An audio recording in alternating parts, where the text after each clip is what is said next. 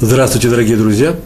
Начинаем нашу следующую э, программу, нашу передачу, наш урок из цикла «Еврейское поведение», видеоурок, который сегодня называется «Скромность». Именно о скромности мы сегодня и будем говорить. Э, в каком аспекте? В книге Берешит, которую мы сейчас читаем, написано о том, что фараон говорит Йосефу, после того, как он его пригласил, его пригласили разгадать фараоновы сыны – он сказал, что он видел сон, э, и ему было указано его э, приближенными, что Иосиф как раз тот человек, который удачно разгадывает сны. И написано в 41 главе, 16 стих книги Берешит. И ответил Иосиф фараону, это не я, то есть без меня все это делается, не я угадываю. И сказал, Всевышний даст ответ фараону, ему на благо, ему фараону на благо. Всевышний все делает э, на благо тем людям, которые помогают евреям. Так могу я добавить от себя. Э, к чему я сейчас клоню? К тому, что я сейчас шел по вечернему Иерусалиму. Поздравляю вас всех с праздником Хануки. Мы как раз сейчас присутствуем на, этом, э, на этой неделе. Зажигают ханукальные огни, и во всех иерусалимских окнах, сейчас темно в Иерусалиме, а э, только свет на улицах, во всех окнах горят ханукиот, э, ханукальный свет. Очень красиво. Я поздравляю вас с этим праздником. Сегодня будем говорить о скромности, и я уже по дороге сюда вспомнил одну дрошу, одно объяснение, почему очень сильная семья э, Маковеев, Макабим, э, не устояла. Почему? Э, когда-то в какое-то время, в какое-то время они почувствовали себя большими царями, праведными людьми, людьми, достойными сидеть на еврейском троне. Вот это было явно нескромное поведение. Я боюсь, что именно скромность подвела эту семью. Э, в, начали они с праведников и закончили полными злодеями. Такое и бывает, например, пример Ицхака, у которого родился, э, э, родился Эсав, кроме Якова. Э, за это мы их не осуждаем, но именно что нескромное поведение привело именно к тому, что мы должны были э, дождаться чуда победы, это на самом деле чудо, чудо победы над греками в, в войнах, которые вели Маковеи. Здесь мы снова возвращаемся к нашему разделу. Фараон говорит Йосефу, что ты разгадываешь сны очень удачно, что Йосеф говорит, это не я, нет моей никакой заслуги, а это все делает Всевышний через меня. Раши, Э, сказал, э, написал, что тем самым Юсеф сказал следующую фразу, это не моя заслуга, Всевышний наделил меня такими, таким качеством. Он, Всевышний, даст разгадку, э, это еще было сказано до того, как фараон начал говорить о своем сне, он даст разгадку и сделает так, две вещи разгадает и сделает так, что сон исполнится. Для чего? Для блага фараона. А я тут, добавил Юсеф, ни при чем. Вот об этом мы будем сегодня говорить, о умении умолять свои заслуги, э, входит, в, я бы сказал, в, важный, в реестр очень важных качеств э, человека, э, человека Торы. По-русски это называется отсутствие хвостовства. Не просто скромность, а отсутствие хвостовства, настоящая скромность, не мне позволить такую фразу, не выпячивание собственных положительных э, качеств, собственных заслуг, ибо все наши положительные качества от Всевышнего. Вот это и является нервом нашего сегодняшнего урока, главный, э, главным лейтмотивом, главным содержанием его. Мудрецы, э, на которые ссылается Раши, сказали Всевышний, как бы сказал Иосифу, ты не захотел поставить вот это умение разгадывать сны себе в заслугу, клянусь, это язык э, Мидраша, клянусь, поэтому ты станешь царем над страной. Ты не захотел э, поднять себя, я тебя подниму. Ну и начнем с э, рассказывать историю. Вы заметили, что вся наша серия построена таким образом, что я, кроме теории, кроме правил, кроме интересных вещей, которые вводятся в связи по поводу еврейского поведения, этики, э, э, выводятся из стихов данного текущего раздела Торы, который читается на этой неделе, мы еще рассказываем всякие роды истории, главным образом, которые случились с нашими мудрецами последние 100-150 лет. И я начинаю сегодня с истории, которую я бы, я бы сказал, что это почти шутка. Это настоящая шутка. Однажды студент Ешивы Хеврон, известнейший Ешива здесь у нас в Иерусалиме, он женился, это было не так давно, лет 50 назад, 40 лет назад, и за день до свадьбы, и это на самом деле уже не шутка, так оно произошло, его невеста пошла к зубному врачу, это правда жизни, пошла к зубному врачу, и э, иголку, при помощи которой работал зубной врач, что он сделал, чинил там зубы перед свадьбой, за день до свадьбы она эту иголку проглотила. Очень маленькая иголка, она ее проглотила. И тут же ее отвезли в больницу, это случай известный, ее отвезли в больницу, сделали рентген и сказали, что теперь ее нужно каким-то образом выводить. Ну, что теперь можно делать? Э, э, случай сложный. На свадьбе она может, в принципе, присутствовать, но при всем при этом в ожидании операции. И тут же этот студент, этот жених позвонил, э, при, приехал в Бнейбрак э, Хазон Ишу и спросил совет. Один только совет он спросил. Что делать? Отменить хупу, и когда все выздоровеют, там будем делать хупу, или проводить ее. На что Хазон Иш сказал, ничего страшного, до свадьбы эта иголка выйдет. Такую фразу он сказал. Э, Хазон Иш был очень удивительный человек – вера в его необыкновенные способности вокруг него была такая большая, что всегда о нем рассказывали истории разные. Вот это одна из этих историй. Он сказал, что эта иголка до свадьбы выйдет. Так и случилось. В день свадьбы Хазуныш получил от студента телеграмму из Иерусалима, где было написано «Мазаль Тов, иголка вышла». Четыре слова было написано. «Мазаль Тов, иголка вышла» на иврите. Мы все пришли в большой восторг и начали говорить, передавать из, уста в ус, э, из уст в уста удивительное чудо, которое случилось по, э, по словам Хазуныша. Как он сказал, так оно и произошло. Мы с вами проходили о том, что э, благословение, Всевыш... э, благословение праведника заключается именно в том, что Всевышний делает так, небеса делают именно так, как праведник постановил на земле. Очень часто это э, происходит, примеров там очень много. Это мы говорили Э, говорит не о пророческой силе наших мудрецов, а о том, что Всевышний на их стороне. Так написано в Торе, есть на это есть для этого специально есть стихи, на которые можно опираться, что так э, Всевышний нам обещал. Так или иначе, все сказали, что э, наш праведник, наш Талмит Хахам, Хазон Иш, наш величайший лидер еврейства того поколения проявил удивительные способности. Он как сказал, так оно и вышло. Хазон Иш об этом узнал, руками всплеснул. Э, какое еще чудо? О чем вы говорите? Никакого чуда не произошло, здесь я ни при чем. Абсолютно ни при чем. Просто моя мама с детства вся говорила во всех таких случаях, что до свадьбы доживет. Она, едишь, а звучит как до свадьбы выйдет. Так это на иврите, эта поговорка существует. Я вор лифней э, э, хупа. Вот я сказал, до свадьбы заживет. Она вышла, так это не моя заслуга, это заслуга, может быть, Всевышнего. Между прочим, э, все это шутка, но поведение Хазуныша, вот чему мы должны учиться. Он же мог бы улыбнуться, сказать, ну да, способствовали. Ну да, мы немножко великоваты, великие мы. Этого он не сделал, он не сказал. Он сказал, он не хочет ничего приписывать себе даже в шутку. Он сказал, здесь нет моей никакой заслуги. Э, мы могли бы поднять свой, свой нос высоко, ходить, сказать, мы так умеем делать, иголки выходят из, из невест после наших слов, но мы так не скажем, причем потому что мы знаем, что Хазоныш так не сказал. Элиазар был слугой Авраама, мы о нем читали в, э, в книге Берешит, он попросил у Всевышнего, в Берешит, э, у меня написано глава 24, надо проверить, я на память написал 24 глава, он так, подойдя к колодцу, он так сказал Всевышнему, сделай так, чтобы сегодня случилось следующим образом,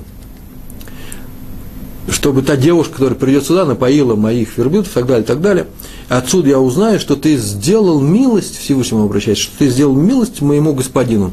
То есть свою удачу, если таковая случится, а тем более после удачи, он, не поставил, завис... Э, он поставил в зависимости от своего господина, а не в силу своих заслуг. Он устранился от самовозвеличивания, если это можно так сказать. Вот это настоящая скромность. Э, э, это замечание, которое сейчас привел про Элиазара, слугу Авраама, написал автор книги Ора Хаим. Мы начали с шутки, э, внесерциональное зерно. Я уже сказал об этом, не приписывай, не приписывай заслугу себе. А вот продолжим сказкой про раби Израиля Абухациру Бабасали, э, известнейший праведник, мудрец из Марокко. Все, что с ним связано, все истории, которые о нем говорили, все они связаны, это все, всегда это сказки о каких-то чудесах. Но в каждой такой сказке есть некоторое рациональное зерно, и как раз начало, о котором мы уже говорили в связи с Хазон Ишем и иголка, и иголкой, э, которая вышла из невесты. Однажды Баба Сали плыл э, на корабле вместе со своим слугой. И на море начался страшный шторм. Э, страшный шторм в смысле в том, что корабль шел Э, вообще-то было известно, что сейчас корабль потонет. Все пришли в большую панику, мачты упали, открылась большая течь. и капитан собрал на верхней палубе, там вообще была единственная палуба, собрал всю свою команду, сказал, что срочно собрать всех своих немногочисленных пассажиров, сейчас садимся на две лодки и отплываем подальше от этого корабля, потому что э, такой бури он еще никогда в своей жизни не видел. Э, в это время э, начиналась суббота, она уже начиналась. В море можно плыть во время субботы, и Баба Сали э, в, своем, в своей каюте, там где-то внизу, э, молился вечернюю молитву с большой кованой, с большим воодушевлением – и у него был слуга, которого звали, э, этого слугу э, звали э, Муше Шатрит. Это известная семья в Марокко. Это, вся история не придуманная. Так они говорят, ее авторы, в той книге, которую я читал. Он поднялся на палубу и услышал, как он прочитал молитву раньше, как, что, что капитан сказал, собирайте всех, будем сейчас грузить всех на лодке. И он быстро спустился и передал Бабу Сали, что вообще-то э, эвакуация срочная. На что тот спокойно сказал, что сначала надо сделать, э, сказать, кидуш на, над бокалом вина, потому что начинается суббота. И слуга ему налил вино, он взял в руки бокал и начал медленно, медленно, очень проникновенно читать кидуш. Прочитал кидуш и начал медленно-медленно пить. После чего оставил немножко и сказал своему слуге, а теперь можешь подняться наверх и э, выплесни это в море. Он поднялся наверх, выплеснул в море, и в течение трех минут – порыв ветра тут же прекратился, в течение трех минут э, э, буря прошла. Э, остались тучи большие, ветер сильный, но бури нету, все, нет ничего. Капитан увидел, как сделал слуга еврейского равина, что он сделал, подошел, что-то выплеснул в море. Тут же море успокоилось, но спросил, «Э, что ты сейчас сделал, что за колдовство такое особое. Он сказал, никакое не колдовство, это мне сказал мой учитель, э, мой господин Баба Сали, еврейский раввин. Тут быстренько спустился вниз и сказал Баба Сали, что, вы знаете, вы сейчас только спасли весь корабль, множество людей, много людей, человек 20-30, мы вам очень благодарны. И на что Баба Сали сказал, что он ничего особенного не сделал, э, и не я вас спас, он сказал, а Всевышний, а и Всевышний надо благодарить, а не человека. А я лишь выполнил его волю, ни больше, ни меньше. Капитан тут же поднялся, собрал всех пассажиров, которые уже собирались, и сказал, что нужно пойти вот к этому еврею, который внизу э, находится, и сказать ему спасибо, э, высказать ему свою благодарность. И они спустились, но каюта Бабы Сали была закрыта, и он отказался от того, чтобы принимать их вообще слова благодарности от них хоть какие-нибудь. Жалко, что Бабы Сали не было на Титанике. Я так полагаю, что Э, э, э, это может быть даже неудачная шутка, но главное, что мы здесь учимся про Титаник, учим снова и снова, уклоняясь от похвалы, когда тебя хвалят люди, ибо не ты делаешь праведные поступки, которые для других выглядят, ну, как чудеса, как необыкновенные вещи, это Всевышний делает при помощи тебя э, те вещи, которые помогают людям, спасают их. Мудрецы сказали, что если человек, такое выражение, если человек принижает себя, то его поднимает Всевышний – а каждый, кто бежит от славы, слава за ним бежит. Тот, кто не хочет, чтобы э, его приветствовали люди, которые боятся, э, чтобы на него были, было обращено внимание всех окружающих. Тот, кто не хочет стать в центре под ярким светом софитов, Юпитеров и купаться в лучах славы, вот того-то как раз слава и достанет, у того и будет слава. Йосеф сказал, как мы говорили в самом начале, о том, что в разгадке сна фараонова не его заслуга, а заслуга Всевышнего. И сказал такую фразу «без меня», Беляди, без меня. И в силу им, именно этого, как отмечает Мидраш, он получил власть над всем Египтом. Как сказал фараон, прямо тут же, в этой же главе, через несколько, через несколько строк, он сказал, я, я назначаю тебя, назначу тебя главным в этой стране, а без тебя никто своей руки не подымет. Такое, такое выражение. Он сказал, без меня сны разгадываются, а фараон ему ответил, без тебя никто своей руки не подымет, ты будешь начальниками, начальником над всеми. Рассказывает о иерусалимском праведнике, известнейший э, э, персонаж иерусалимского фольклора, раби Арье Левин, э, историческое лицо, его родственники, его семья и сейчас здесь живет, я с, ней, с ними со всеми знаком, знаком, и рассказывает, что когда в Иерусалим поселился, переехал, в 1906 году в Иерусалим приехал ученик раби Исроиля Салантера, которого звали раби Нафтали Амстердам, или Амстердамеров. Он приехал, он был уже очень довольно-таки пожилой человек, он поселился в Иерусалиме, еще в старом городе, э, тогда в Миашарим почти никто не жил, и к нему пришел раб, э, раби Арье Левин и сказал, что он хочет ему прислуживать, он хочет ему помогать. Он сам был вообще-то, нет, он был не старый человек, э, но и далеко не первой молодости, и сказал, что он хочет ему помогать и хочет ему прислуживать, э, хочет выполнять заповедь, которая написана в перке, вот написано так, «пылись у ног мудрецов», то есть впитывая их мудрость и даже прислуживая им. На что э, Раф Амстердам спросил э, Ария Левина, Рава Ария Левина, «ты учишь Тору, сын мой?» Тот сказал, ну, совсем мало, а тут не так, как я хотел бы, намного меньше. И тот согласился, потому что увидел, что это человек простой. И, судя по поведению, он был простым человеком. Почему он согласился? Потому что вообще-то нельзя использовать труд мудрецов Торы. Нельзя пользоваться этим трудом, нельзя, чтобы они тебе помогали. А наоборот, помогать им. Так вот, э, Раф Левин с той поры, довольно-таки дол- долгий период времени, он помогал, он помогал, как он помогал? Он его провожал в баню и нес э, сумку со своими вещами, пакет с своими вещами, туда и обратно. Рах Амстердам был очень стар в это время. И однажды к Раву Амстердаму подошел один старик, иерусалимский старик, и спросил, тоже человек простой был, как же ты, известный человек, можешь согласиться на то, что такой великий ученый, как Рав Левин, тебе прислуживает? Тут испугался, я не знал, говорит, я не, понятия об этом не имел. Тоже попросил прощения у Рава Левина. Таким был Раф Ария Левин скромным человеком. Сейчас рассказываю про, именно про Рава Ария Левина, что он что он умолял себя в общении со всеми, ставил себя, может, даже ниже любого человека, с которым он разговаривал. И все люди принимали, принимали его за очень простого человека. Сам он себя, на самом-то деле так оно и было, за большого ученого не держал.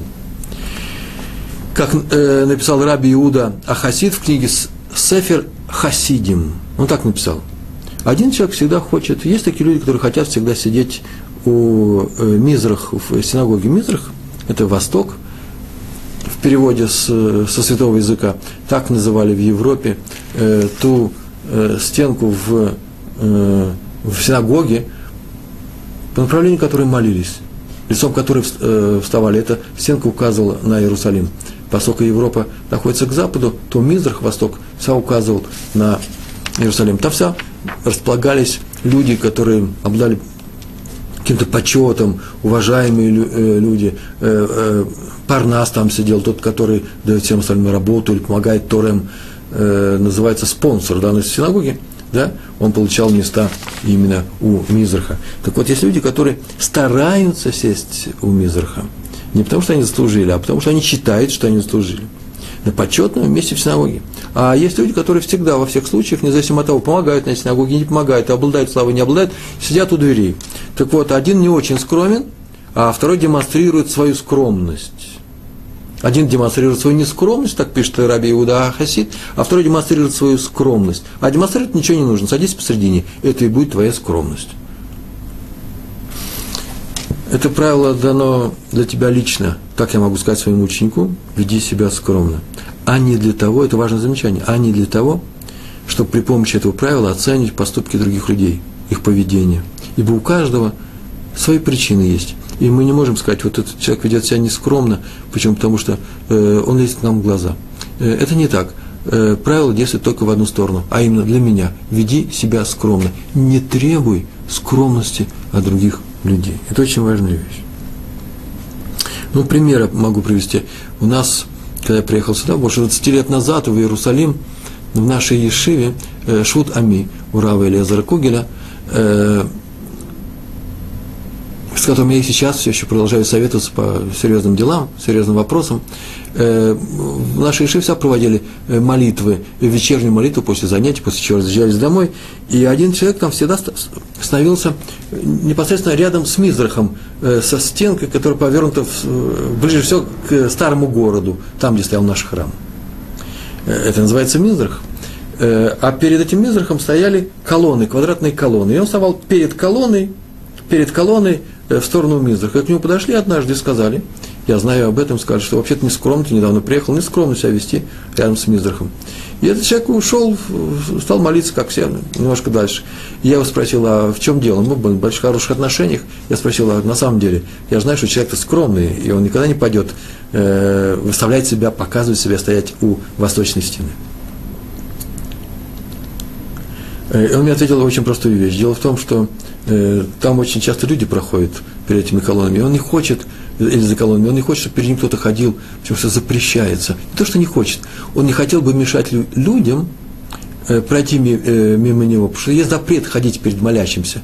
Если он затягивает свою молитву, значит, э, проход закрыт, и он не хочет никому мешать, поэтому он становится поближе к стенке. А зачем колонна? А колонна для того, чтобы никто не смущался его присутствием перед ним, потому что, может быть, он закончит молитву раньше, и тогда он будет кого-то задерживать, и не задерживать, стоять ждать, когда задний закончит молитву, и тот почувствует и увидит, что его кто-то ждет, и свою молитву скомкает. Чего все это я рассказываю?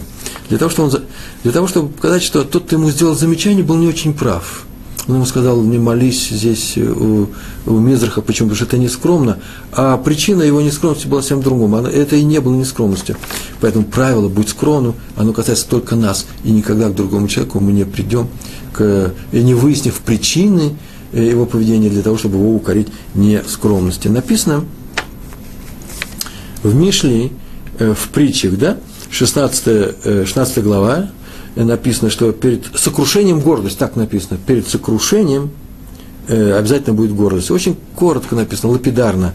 То есть знай, что если ты на низком месте, то Всевышний тебе поможет. А если ты на гребне успеха, то не возгордись. Почему? Потому что перед сокрушением гордость, то есть причина сокрушения и будет твоя гордость. Причина катастрофы, карьерного падения, например, э, как правило, э, причина э, такого падения в гордости. Обратите внимание, очень часто. Умей вовремя избежать этой гордости. Сейчас я перескажу историю, которая э, записана в, книж, в книгах Рамо, связана она с Раби Моше Исерлишем, выдающийся учитель, мудрец Э, учитель Торы, э, по законам которого мы живем, его комментарии на Шульхана Рух, на, на сборник основных законов еврейской жизни, э, его комментарии, они приняты нами, и мы на них опираемся. Этот текст я в свое время записал, и возможно, что этот текст, этот короткий рассказ в свое время выйдет в Толдот, на сайте Толдот.ру, Толдот и Шурун, в виде отдельного рассказа, потому что он однажды у меня выходил в газете, которая называется «Истоки», и материалом которыми, которых, из, э, из этой газеты пользуются у нас на сайте. Но я вам сейчас ее перескажу э, своими словами. Ну, я подглядываю, подсматриваю в свои листочки, где, в принципе, я вся записываю только конспекты, но здесь целый текст у меня написан. Э, э, написано о том, что во времена Рамо в Польше правил король, которого звали Сигизмунд I. Он не знал, что он первый, но по истории он вошел как, он, как Сигизмунд I. Среди его окружения, я это написал в всех книгах истории, э, выделяется своими способностями один э, очень энергичный, молодой, удачливый еврей по имени Авраам Юзефович. Не все Юзефовичи потомки этого Авраама, но э, он был одним из Юзефовичей. Во всем король доверял своему фавориту и даже назначил его министром финансов – он у него был министром финансов. И все было очень хорошо, но однажды король начал, наверное, под э, влиянием своего клерикального окружения, он, все были христиане, начал э, давить на своего министра финансов э, и просить его, а потом же и требовать, чтобы он перешел, э, чтобы он изменил еврейскую вере. Э, и э, поставил ему однажды совершенно в жесткие условия, выдвинул ему, или ты переходишь в христианство, или ты удаляешься от из еврейского, э, э, э, из королевского двора, и тогда, конечно же, э, еврей потеряет своего защитника, и будет очень плохо. И, и, и так встал он перед такой дилеммой. И однажды к главному раввину Кракова, которого звали Раби Моше Ланда, это его имя было, знаменитый ученый, он писал известный, написал известный комментарий на Талмуд, э, к нему пришли, э, пришли люди из далекой общины, из Вильна, из Вильнюсской общины, от руководителя общины Вильнюсской, э, приехала делегация и сказали, что у них горе, несчастье, а именно в ближайшие дни, они сообщили, королевский фаворит, известный еврей Авраам Юзефович, один из лучших учеников Рава Ланды, ныне королевский министр, он переходит в христианство – и тут же приказал Равин прям тот же днем э, закладывать лошадей и отправился к, э, в, э, в Вильну, где находился тогда резиденция короля Сигизмунда I. Через несколько дней он туда приехал, и когда они въехали в, в город вечером, он тут же, первый, кому он приехал, он поехал к Юзефовичу, они подъехали, и тут же в дверях при въезде в усадьбу Юзефовича им сообщили, что не велено никого пускать сегодня у министра праздник, сегодня он перешел в христианство. Рафландия опечалился, он опоздал спасти своего ученика, он вернулся обратно. В Вильне он задержался на несколько дней, он вернулся обратно, он задержался, там давал уроки, и он там провел траур по своему бывшему ученику. И когда он собрался в, уже в обратный путь, вдруг пришел его слуга, поднялся на второй этаж, все это происходило в центре еврейского квартала города Вильна, и сказал, что на улице живет какой-то человек, закутанный в, ша, э, в какой-то плащ темный, и он не знает, кто это такой, и он спустился, Рафланда, спустился к нему, видал, что это сам Раф, что это сам Юзефович. Юзефович начал ему объяснять, что я стоял перед страшным выбором, или же я э, окунусь в простую купель, водой меня обрызгует, поцелую крест, а я собираюсь продолжать дальше еврейские законы, а в противном случае он меня прогонит, король, от своего дворца, и евреев, э, евреев будет притеснять, и будет гонение на евреев. На что Рафланди сказал ему очень простую фразу, что зря ты это сделал, почему? Потому что у, у Всевышнего нашлись бы способы спасения еврейского народа, а ты уничтожил свою душу. Э, разговор о том, э, насколько хорошо или плохо э, надо относиться к другим религиям, тоже вроде монотеистическим, к мусульманству, к христианству. Это отдельный разговор, очень важно, и я без блинедер, да, постараюсь как-нибудь сказать несколько слов об этом. У нас эта вещь непростая, она даже и болезненная. Так или иначе считается, что еврей, бросающий свою Тору и меняющий веру, делает плохо, в первую очередь себе и своей душе. Но мы эту тему не закрываем, ее оставляем открытой, еще поговорим на эту тему. Раф Ланд, Ланда его у, у, сказал ему слова укора, вернулся и ушел. Так они расстались. 30 лет прошло, и 30 лет прекрасно, прекрасно Зифович справлялся со своим постом. Он был министром, э, министром финансов, приносил, приносил большую пользу казне, кстати, помогал даже евреям стал сам очень большим человеком, построил множество загородных дач по всей Польше, в разных уголках. Особенно он любил виллу. Она и сейчас известна, вилла называется, вилла Юзефовича под Краковом. Э, а вот про эту виллу потом стало, стало известно, что там в, в парке э, был совершенно э, замаскированный, большой бункер был построен, и э, туда вел вход, несколько входов, один вел за город, чуть ли не в еврейский квартал, второй вел в усадьбу саму, еще несколько входов было, и там всегда Юзефович своей семьей проводил субботы. Он был как Маран в Испании, справлял, отмечал субботу. Он не работал в эти дни, он молился Всевышнему. Э, было очень тяжело ему, больно. Помните, сказал Гейне, самый несчастный человек на свете – это я, выкрест, так сказал о себе Гейне. Это, можно сказать, говорил о себе Юзефович. И, но враги вообще-то не дремали. У такого высокого человека, человека на таком высоком посту, много завистников, и антисемитов, в частности, и никто ему не простил его еврейское происхождение. На самом деле хотели просто подсидеть, убрать и занять этот пост. И так или иначе много было шпионов, и донесли о том, доносили ему, что вообще-то наш-то Юзефович не очень и христианин, он, христианин, он соблюдает свои законы очень часто, и поэтому надо сделать некоторые проверки. Проверки делали, нигде его ни разу не поймали. Но вот однажды ему сообщили о том, что вот сейчас уж точно в эту субботу он у себя в, в большом бункере в, в вилле под Краковом.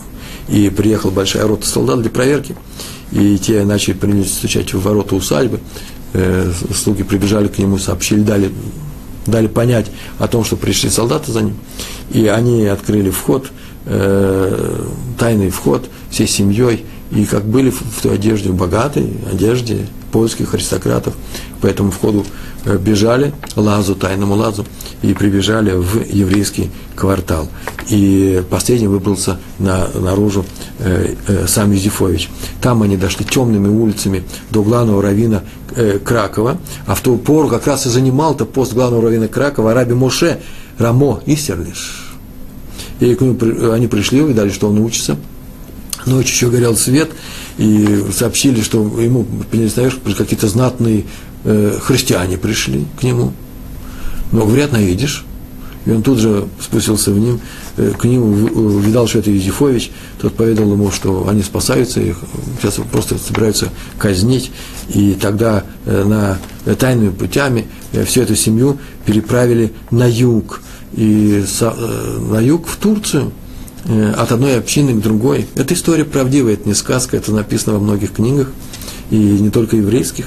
И он добрался тогда до, до, до Турции, а у него было письмо, Э, от э, э, Рамо, от Исерлиша, раввином в, в Турции, а что письмо дошло до знаменитейшего раввина, который в это время был в Турции, Дон Йосеф Анаси, фаворит султана, министр его двора тоже, руководитель турецкого еврейства – это знаменитый ученый, который бежал в свое время из Испании. Э, турецкий султан не притеснял евреев и никого не заставлял переходить свою магометанскую веру, э, в, э, как это сделал Сигизмунд I.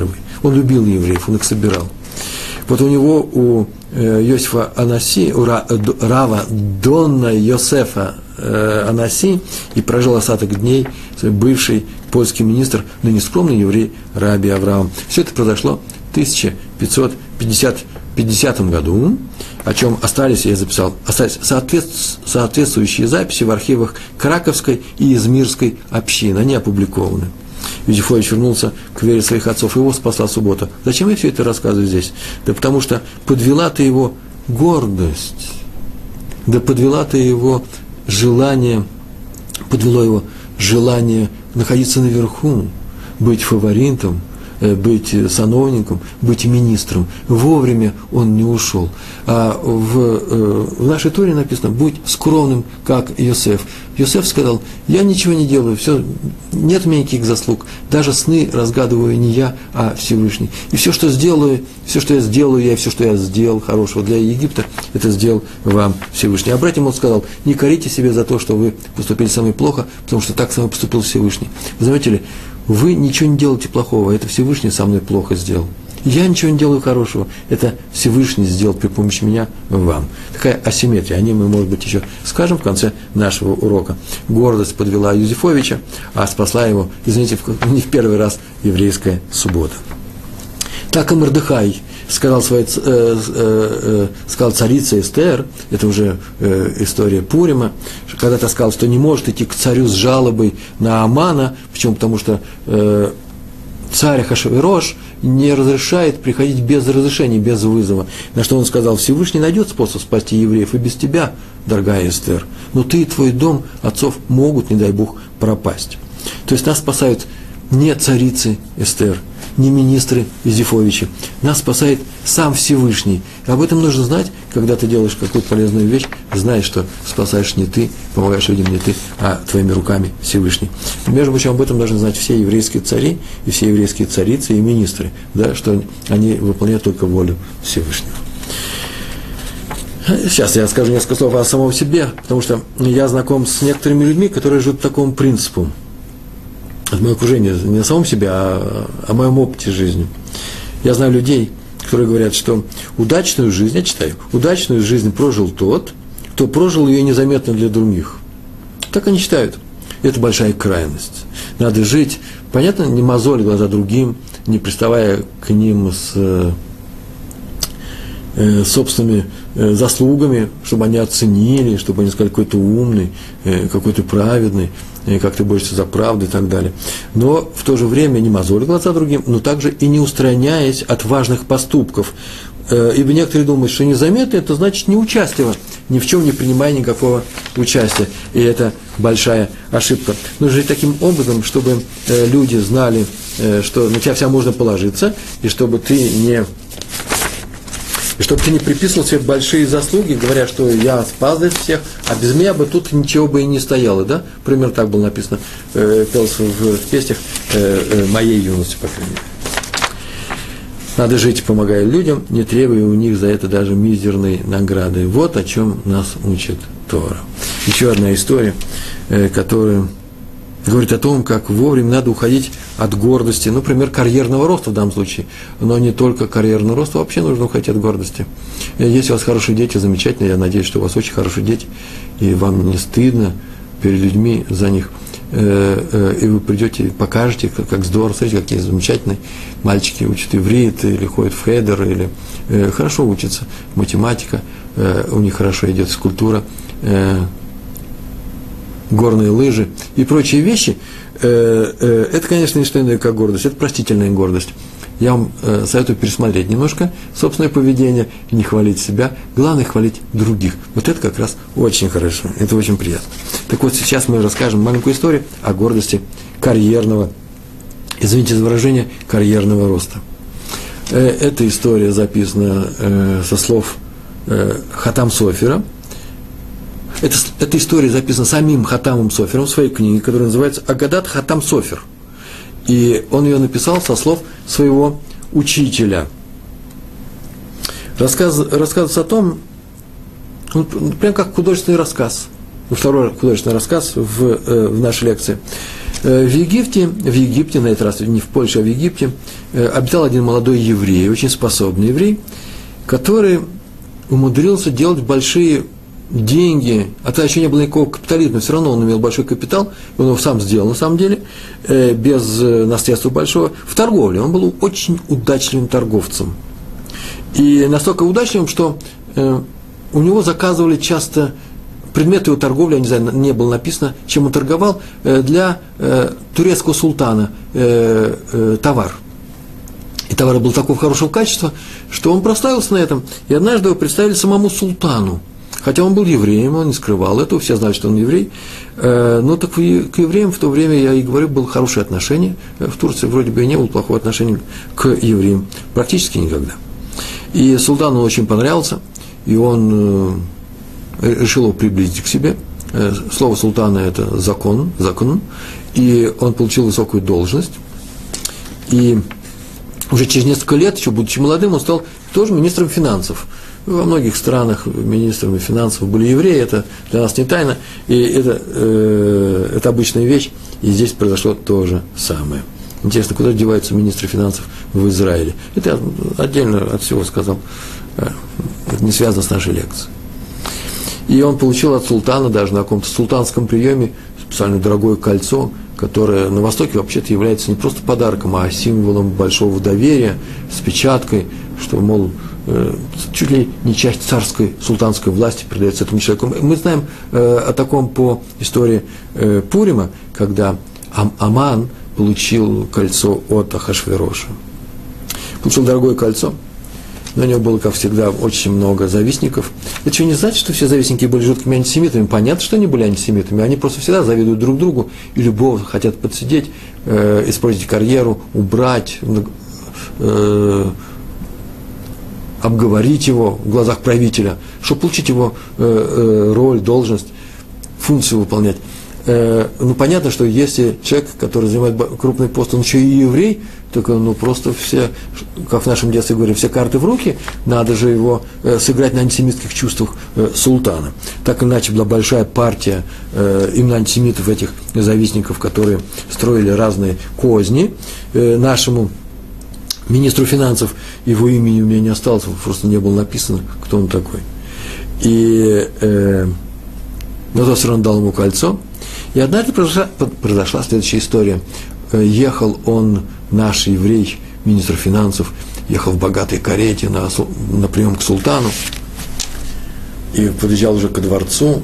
Вокруг дворца был большой ров – через ров были перекинуты мосты подъездные, и он ехал по мосту в главные ворота, а в это время выезжал из э, этого дворца самый главный его э, ненавистник, руководитель партии, которая его подсиживала, э, партии, антисемитской партии.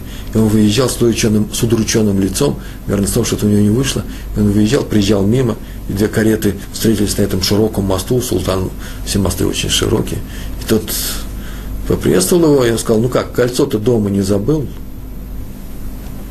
Карета остановилась, и наш, и наш молодой еврей полез в карман, достал коробочку и показал ему кольцо со счастливой, со счастливой улыбкой. Вот оно. И тут была соседняя карета, и он привстал, тут враг его, и стукнул его по руке, и кольцо подлетело в воздух, и, э, э, высоко поднялось. Сейчас оно упадет в ров. Султанское кольцо потеряно будет.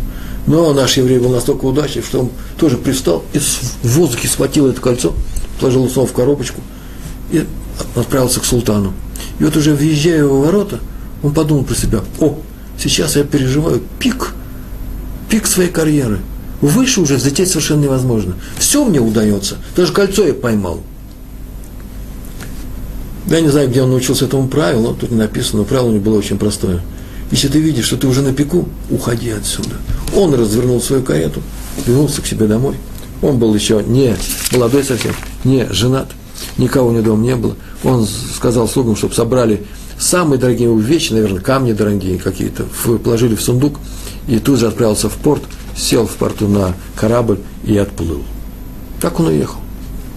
Он увидал, что выше он уже не прыгнет, а можно упасть только ниже. И что вы думаете, корабль попал в шторм. Мы уже сегодня говорили о шторме. Жуткий шторм был, и корабль был разбит, и все утонули, и он один спасся на каких-то обломках мачты, и никакого сундука, ничего этого не было. Я вот рассказываю долго, говорю про Турцию, на самом деле все происходило в Египте. Он в Турцок приехал, это был египетский султан. А вот теперь он оказался в Турции. Э, и э, потому что написано было, что добрался он до Константинополя, ничего не имея с собой. И э, он решил, что все это произошло с ним из-за того, что он мало времени посвящал учебе Торы и хорошим делам еврейским. Финансов слишком много сил у него забирали, интриги при дворце, и он называется Бетуль Тора, недостаточно серьезно учил Тору. И он решил к Торе вернуться – и поэтому в Константинополе он сел в синагогу и учился с утра до вечера. И написано, что ему помогала одна вдова, пожилая вдова, которая приносила специально для него еду, а именно несколько кусков хлеба каждый день и э, э, прозрачной воды из колодца. А хлеб этот она с несколькими маслинами заворачивала в тряпочку – так ему и приносила. Он никогда не видал даже ее лица. Она приносила и говорила, вот этому человеку передайте, пожалуйста, он уже очень худой, бедный, молодой, сидит все время учится. И ему это передавали. И он знал, что передает это от какой-то женщины, и все просил сказать ей спасибо, потому что он с ней лично не знаком. Вот этим он и кормился. И так он жил, прошло несколько лет, года два-три, и однажды он получ, взял э, вот эту еду, которую он ел один раз в день. Он съедал несколько кусков хлеба, открыл и вдруг увидал, что сверху на этом хлебе сидит большой ядовитый тарантул с мохнатыми ножками, лапками. И смотрит на него очень злобно. И вдруг он понял, что э, тарантул, тарантул ядовитый, хлеб этот кушать нельзя, и смерть ему теперь пришла. Не потому, что смерть, тарантул его сейчас не укусит, он убрал это в сторону. Но уж дальше падать-то некуда. И так написано, и вдруг он понял, что это уже самый низ его карьеры, а поэтому сейчас все пойдет наверх. Он приготовился же к этому, но Тору свою не, не, не прекращал учить. Тут же он вышел из синагоги, и в это время Глашатаи на площади или были написаны объявления на всех э, домах. Как ты сделали? Как делали? Ахашверош э, искал себе жену, красавицу новую, да? Люди объявляли или в газетах местных писали, я не знаю. Так и здесь было написано о том, что умер э, близкий друг э, Константинопольского султана, который с ним всегда каждый вечер играл в шахматы, и теперь султан ищет себе замену, замену этому другу, э, человек, который умеет очень высоко, сильно играть в шахматы. Эта вещь была очень также непростая, нужно уметь играть в шахматы очень сильно, в то же время уметь иногда проигрывать султану, это не всем, наверное, удавалось, поэтому нужно было быть талантливым человеком, нужно было найти. А наш еврей – бывший министр финансов, увлекался в свое время в детстве этой игрой и хорошо играл. Почему не попробовать? Он пришел, наверное, была какая-то экзаменационная комиссия, он прошел все экзамены, его допустили к султану, и э, они сыграли одну партию, несколько партий. Султан больше одной партии не играл, тут же он захотел целый вечер, он играл с ним, получил большое удовольствие, и э, начал с ним разговаривать, удивился его блестящему уму, начал задавать ему вопросы, удивился удивительным ответом, очень глубоким. Так или иначе, он его приблизил к себе и сделал его личным советником. У него, наверное, было несколько личных советников. был у него э, э, личный советник. Но это личный советник, который никогда Тору не оставлял, всегда в любую свободную минуту он учился. Однажды произошла следующая сцена. Так написано в книжках, которых я читал, и не в одной, а именно Агадата Хатам Сойфер. Так написал Хатам Сойфер. Интересно, он написал короче, чем я рассказываю, но мне эта история понравилась. И однажды играли не в шахматы, фаворит султана, самим султаном, и фаворит султана, наш еврей, задремал. Он э, почувствовал дрему, он э, положил голову на руку, закрыл глаза и начал немножко засыпать. А султан в это время, вместо того, чтобы оскорбиться, как ты, человек сидит с султаном своим играет и спит за шахматной доской, сказал своим слугам потихонечку, чтобы не трогали моего любимца, и спокойненько вышел, чтобы только его, не дай Бог, разбудить. Тут очнулся султан, нет, ему сказали, что султан только что вышел, чтобы вас не будить. Он закрыл глаза и сам себе сказал снова, ну, Езефович, не, извините, не Езефович, он прям такая же история, пример, только очень умный человек это был. Он знал, когда нужно уходить. Сказал, ты достиг второго пика своей жизни. Уж султан не только не обижается на тебя, когда ты спишь перед ним, но и еще и потакает его носу. Ну, нужно срочно собирать свои вещи. Он уже был в это время женат, у него уже были дети. Поэтому собрал свою семью очень быстренько и э, написал письмо султану с большой благодарностью в Константинополь. Все это происходило. Сел на пароход и уехал в Европу. И там он переехал в Европу, где стал главным раввином города Познань. Э, поскольку я просто не знаю, кто из них, э, о ком из, о ком из них писал Хатам Софер, поэтому я имя его не привожу, это был крупнейший раввин. Видите, человек взял и вовремя э, ушел с того места, где он видал, что он уже не может совладать своей гордостью, ему уже приятно быть э, наверху, купаться в лучах славы. Э, приятно, когда тебя приветствуют, люди уважительно встают, э, вступают в тебе место, э, сажают во главе стола. Это э, жуткая вещь, которая ему не хотелось, э, чтобы она его сопровождала, потому что считается, что не, это не скромное поведение, которое, в принципе, Торы запрещено. Я обычно рассказывал такие истории про каких-то людей, но это можно представить и про нас с вами. Человек, который уже давно известный, раввин, так скажем, и не сколько раввин, сколько известный, э, дает какие-то уроки. И он уже привык к тому, что все к нему с уважением относятся. Однажды он заходит в зал, где проходит какое-то собрание, э, и его почему-то никто не приглашает э, в президиум. Я не о себе рассказываю, меня никогда не приглашают в президиум, я просто говорю о тех людях, которых я знаю. И вдруг человек почувствовал некоторый укор, укол там внутри, как будто что-то болезненное случилось. Как же так? Они что, меня не уважают? О, начинается момент, момент коррозии души, когда гордость, Гаева называется, гордость дает о себе знать, начинает проявляться э, снаружи. От таких случаев нужно бежать э, срочно. Раф Элиазар Кугель, о котором я уже говорил здесь, однажды такую фразу произнес, что у человека очень много на уроке, ему у него учились с несколькими учениками, у человека несколько есть опасностей э, для, э, для его личных качеств. Э, и много у него их есть в молодости, а к старости остается одно, именно желание, Рудовковод называется, желание почета, славы. Уже нету ни желания с другими, с другими э, отрицательными вещами, Ецаргара называется, да, э, э, плохое начало в человеке. Его уже не интересует другой пол, его интересуют другие э, деньги, его ничего не интересует, особая еда. Он старый. Я поверил, мы поверили Раву Лезу Кугеля, что, наверное, это так оно и происходит, потому что у нас нет опыта быть стариками, но вроде бы э, эта вещь вся присутствует с людьми известными, которые находятся, например, на экране телевизоров, и все остальные их слушают, и если есть место, куда упасть, э, то есть сделать плохую вещь, как только человек начинает думать и говорить, о, я заслуживаю почета и уважения.